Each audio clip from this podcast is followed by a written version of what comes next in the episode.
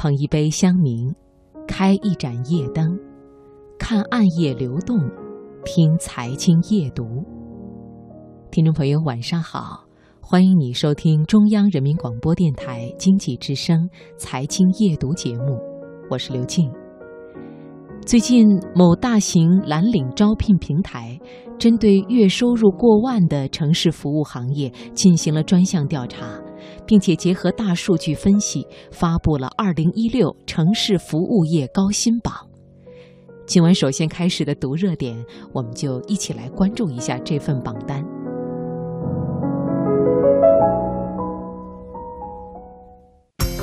把握生活的脉搏。读出热点的精华，读热点。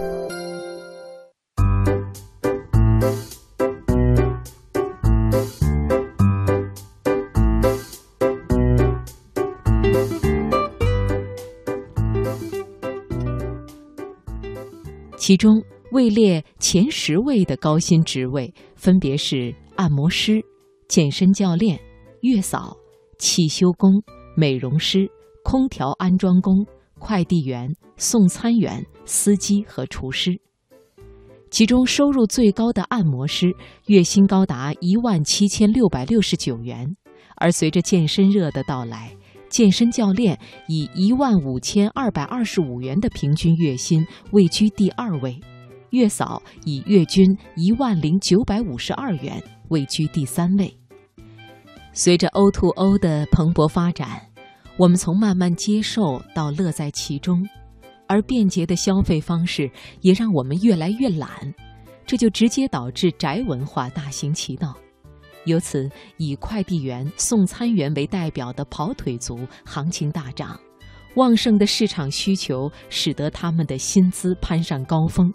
数据显示，北上广深四大一线城市中，送餐员的平均月薪达到六千八百二十九元。快递员的平均薪资是七千零二十八元，而遇到六幺八、双十一、双十二等电商狂欢，快递员的薪金则会轻松过万。随着人们的钱袋子慢慢的鼓起来，一些个性化、高端化的服务需求也进入我们的视线。以按摩师、私教、育儿嫂为代表的城市服务业职位日益走俏，薪资档位也是一再创下新高。数据显示，二零一六年前三季度，按摩师、健身教练的薪资处于涨幅前列。以上海为例，按摩师的平均薪资达到一万七千六百六十九元，与去年同比涨幅为百分之二十六点五。当然，攀升的消费需求对技能型从业者的服务水平也提出了更高的要求。以育儿嫂为例，市场需求从简单的陪护到拥有专业的护理知识和丰富的育儿经验。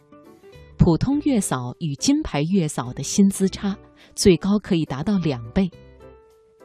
而因为受到高薪的影响，一些拥有护理专业的大学生也加入进来，使得这一行业成为高学历、高技能从业者竞技的场所。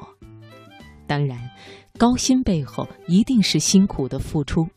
以快递员为例，他们的薪资一般是以底薪加送件提成来计算。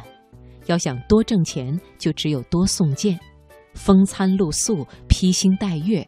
可以说是他们的工作常态。那么，在哪儿工作工资最高呢？日前发布的《二零一六年中国雇主需求与白领人才供给报告》显示，北京地区在线职位平均薪酬全国最高，达到九千二百四十元，上海、深圳列在第二和第三位。数据还显示，薪酬水平进入全国前十位的城市，基本分布在长三角和珠三角地区。最后，我们再来分享两个关键词：满意度和离职率。当然，这项调查主要是针对职场新人的。数据显示，就业满意度最高的专业是计算机科学与技术，而法学专业虽然不好就业。但是学生毕业半年以后的满意度却很高，毕业三年后的就业满意度位居十大本科专业首位。土木工程专业离职率最低，是最为稳定的专业。